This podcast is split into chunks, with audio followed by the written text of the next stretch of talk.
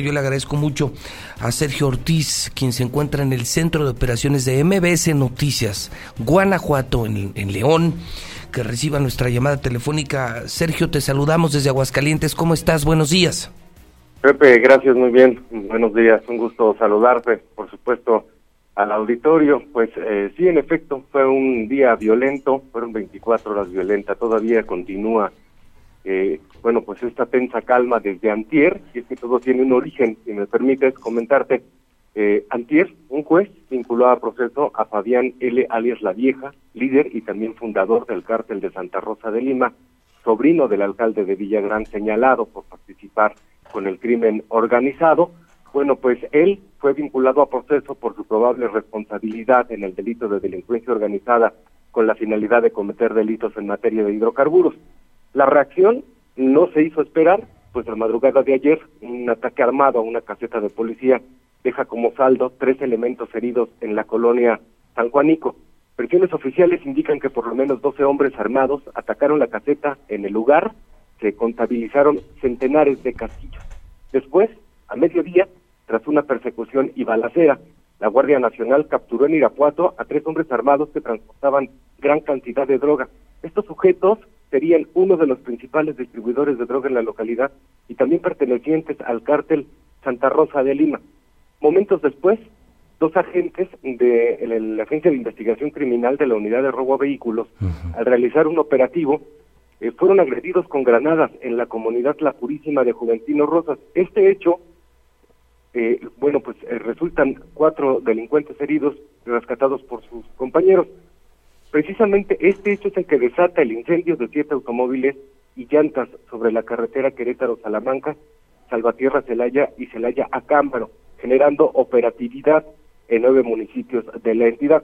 También se registraron enfrentamientos en las colonias Rancho Seco, Avenida México, Japón y San Juanico en Celaya. Todas estas zonas, Pepe, ya fueron reabiertas a la circulación, sin embargo, la operatividad de las fuerzas de seguridad de los tres órdenes de gobierno continúa. La central camionera también retomó ya actividades después de haberla suspendido por más de dos horas y hoy las escuelas de la localidad dejaron a libre consideración la asistencia de los estudiantes debido a que ayer también fueron suspendidas. Fíjate que mientras esto sucedía, Rodolfo Juan N., identificado como padre de José Antonio Yepes, alias El Marro, y líder del grupo delictivo Santa Rosa de Lima, fue vinculado a proceso por un juez por el delito de robo equiparado. Y es que fue el pasado 5 de marzo en Celaya, luego de suscitar un intercambio a balazos con elementos de la Guardia Nacional, que le hicieron el alto debido a que presuntamente la camioneta en que viajaba tenía reporte de robo. Entonces, el origen de todo esto que sucedió, de los autos incendiados, de los bloqueos carreteros, es precisamente eh, por la vinculación a proceso del padre del marro y también de la vieja, uno de los fundadores. El saldo Pepe fue cinco policías heridos, tres municipales y dos ministeriales, cuatro delincuentes heridos y tres detenidos, dos camionetas aseguradas con reporte de robo, así como armas, equipo táctico y lanzagranadas. La única reacción por parte del gobierno estatal hasta el momento, independiente a la fiscalía, bueno, pues es que el secretario de gobierno, Luis Ernesto Ayala Torres, descartó la detención del líder guachicolero, todo mediante sus redes sociales. Así fue, así fue como se, se vinieron dando estos hechos violentos en Guanajuato, Pepe. Eh, dos preguntas. Una de ellas, eh, en redes insisten, eh, parece ser un caso similar al de Sinaloa. soltaron a Ovidio y ahora soltaron al Marro. ¿Lo has percibido también en redes, mi querido Sergio? Sí, Pepe, sí, mira, yo no me atrevería a decir que el Marro estuvo detenido eh, porque en realidad no hay alguna versión oficial que nos permita ¿no? Eh, tener ese, ese tipo de, información. Creemos eh, periodísticamente y yéndonos al estricto del, del periodismo, creo que fue por la vinculación a proceso de Fabián Eles la Vieja, que, bueno, sí es muy importante para el cárcel de Santa Rosa de Lima, es de los fundadores, y también, pues, la vinculación a proceso del padre de José Antonio Yepes, alias El Marro, Así, bueno, pues el operativo a donde se contaba que los elementos de la Fiscalía fueron agredidos a balazos, todo esto desencadenó la violencia ayer, el incendio de siete automóviles, llantas sobre diferentes carreteras del estado. Ok, muy bien. Entonces, eh, mi querido Sergio, confirmado eh, este caudal de bloqueos eh, y uno más.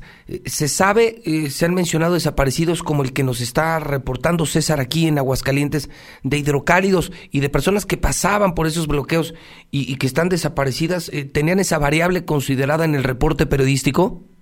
Fíjate que no, de hecho ni la fiscalía tiene el reporte sobre, hasta el momento, sobre alguna desaparición de personas debido a, estos hechos, a estos incendios y automóviles, pero en este momento, eh, si me lo permites, me doy a la tarea de, investigar personalmente qué fue lo que pasó y, les vamos avisando con muchísimo gusto. Vamos a estar en permanente comunicación. Lo cierto es que la región arde, mi querido Sergio.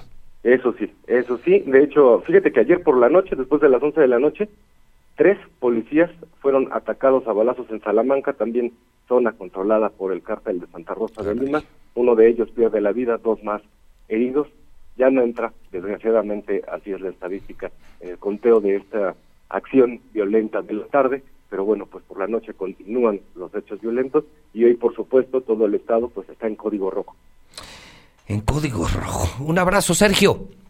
Igual, igual para ustedes, que tengan buen día. Sergio Ortiz está en el centro de operaciones de MBS, MBS Radio, nuestra empresa hermana en todo el país.